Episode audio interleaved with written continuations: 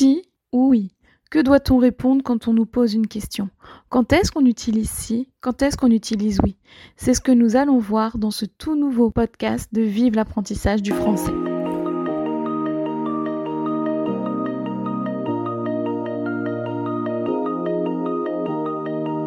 Bienvenue dans le podcast Vive l'apprentissage du français, le podcast qui t'aide à améliorer ton français. Je m'appelle Elodie et je suis professeure de français langue étrangère ainsi qu'examinatrice TCF. Avec ce podcast, j'ai le désir de t'aider dans ton apprentissage de la langue française. Au travers d'activités, d'explications et autres informations, je chercherai à te faire progresser dans la langue de Molière et ce, sans oublier de te faire découvrir la culture française et francophone.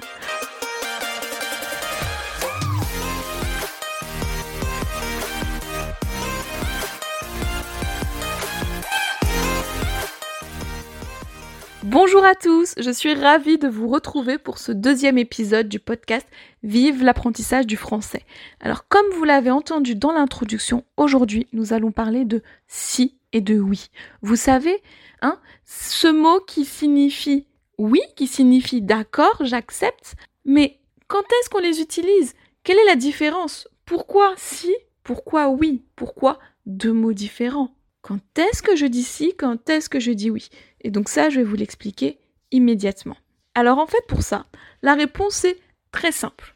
Quand une question est à la forme négative, tu ne veux pas de pain Je réponds si.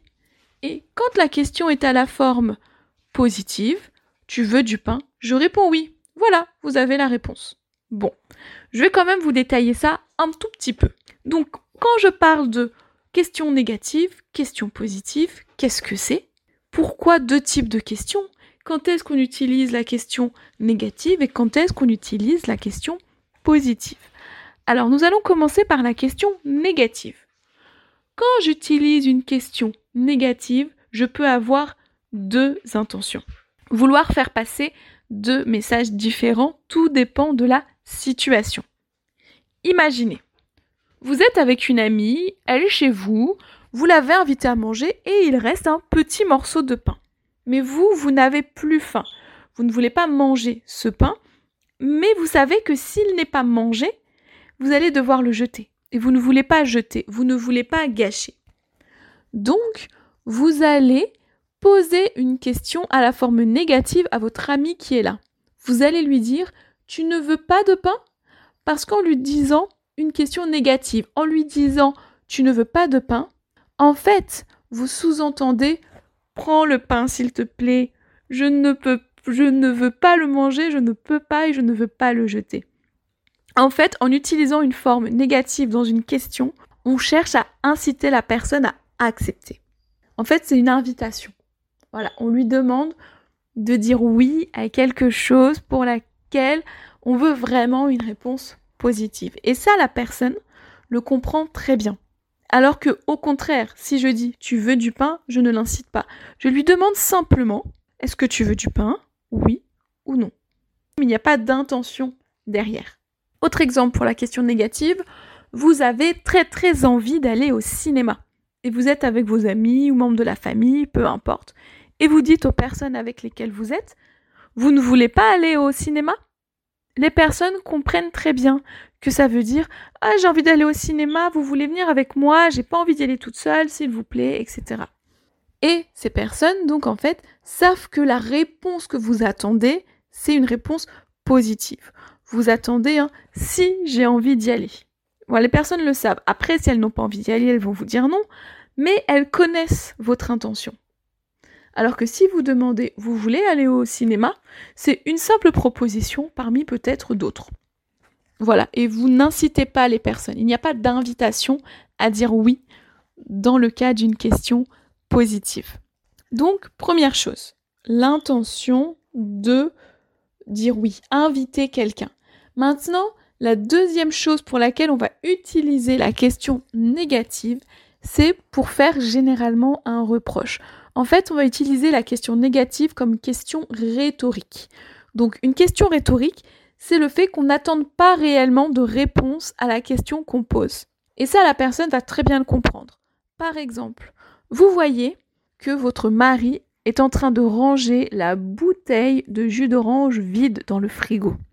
Et vous lui dites Tu ne vois pas que la bouteille est vide?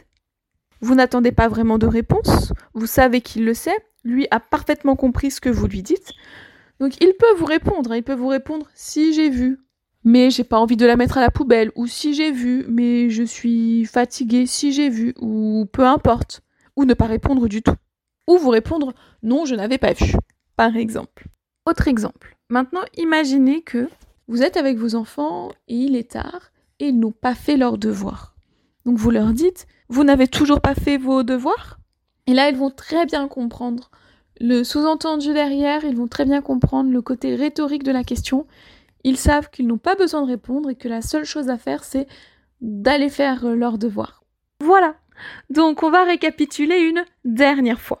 On a donc dit, on utilise si pour répondre positivement à une question formulée de manière négative pour venir casser ce côté négatif, hein, enlever le côté négatif de la question. Et au contraire, on va venir répondre oui pour une question formulée positivement pour confirmer le positif de la question. Voilà donc, cet épisode est déjà terminé. Contrairement à celui de la semaine dernière, il aura été court mais j'espère clair. En tout cas, n'hésitez pas allez voir l'article qui est en rapport avec ce podcast, avec cet épisode de podcast. Vous avez le lien dans les notes de l'épisode. Si jamais ce n'était pas clair, que vous avez des questions, des suggestions ou toute autre chose à me dire, n'hésitez pas à me contacter via mes réseaux sociaux ou par mail. Tous les liens, pareil, pour me contacter sont dans les notes de l'épisode. En attendant et juste avant de vous laisser, je vous donne rendez-vous la semaine prochaine pour un tout nouveau podcast, un tout nouvel épisode de podcast où nous allons parler vocabulaire, puisque je vais vous expliquer la différence entre voir, regarder, entendre et écouter.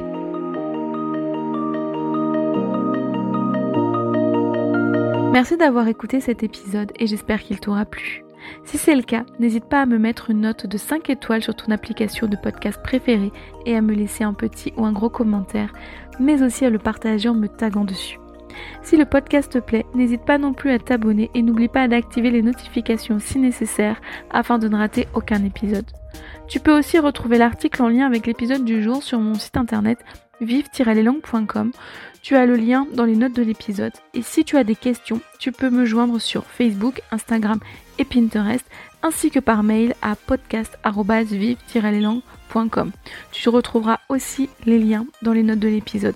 Enfin, si un e-book te donnant 30 idées d'outils pour t'aider dans ton apprentissage du français t'intéresse, tu peux cliquer sur le lien dans les notes de l'épisode pour le recevoir.